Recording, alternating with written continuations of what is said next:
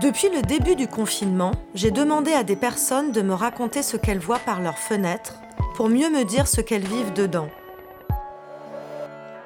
Des petites histoires dans la grande qui constituent une sorte de mémoire collective ordinaire.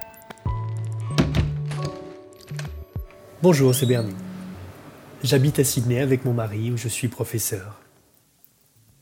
Vous vous levez, je me couche. Vous vous couchez, je me lève. Votre printemps monotone est mon automne. Mais chez vous ou ici, une chose ne change pas. Ce satané corona. Jusqu'ici, la langueur douce de l'été nous a presque laissé croire qu'on allait y échapper. Mais c'était sans compter cette maladie qui, semble-t-il, se fiche pas mal des saisons et de la pluie. Alors voilà, nous sommes confinés, nous autres la tête en bas. Il aura suffi d'un bout de rien pour faire plier nos certitudes, d'un grain de sable dans nos destins pour enrayer nos habitudes. Depuis ma fenêtre, je vois la mer, l'océan d'un bleu azur, mais il faut se contenter de le voir derrière les verrières, ou sur le balcon, où l'air semble plus pur. Il y a le ciel, le soleil et la mer, et il y a moi, loin de tout ça, figé comme au musée devant un tableau qu'il est interdit de toucher. D'un côté l'océan, et de l'autre la ville. Mais d'un côté comme de l'autre, tout semble très paisible. Tout en bas des trente-huit étages, quelques passants.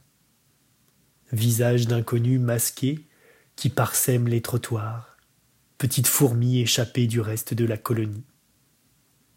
Voir aussi la vie s'activer dans les immeubles d'en face, petits poissons chacun enfermé dans son aquarium, l'un bulle sur son canapé, l'autre entreprend ses travaux si longtemps repoussés, et puis l'éternel athlète, bien sûr, celui qui vous fait culpabiliser. Le marché couvert a fermé ses portes sur des arcades désertées, où seul le vent vient jouer de son air.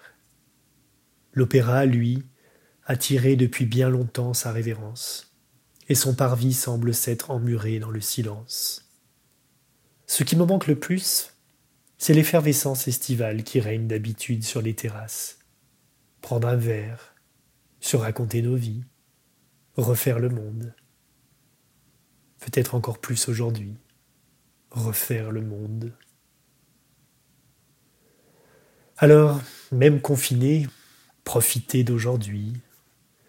Je dévore des livres, j'écris, des comédies, c'est ma spécialité. Peut-être ai-je toujours su au fond de moi que ce qui manque parfois à notre monde, c'est un peu de légèreté. Et prendre de vos nouvelles, de vous là-bas, si loin, que mon cœur est lourd parfois. Surtout, prendre le temps de nos vies, oser le face-à-face, apprendre de nos erreurs, du silence, affronter l'angoisse, accepter nos propres peurs. Pour combien de temps encore? Là est la question. À coup de spécialistes, on nous annonce ici juillet, octobre, janvier, bref, Personne n'en sait rien.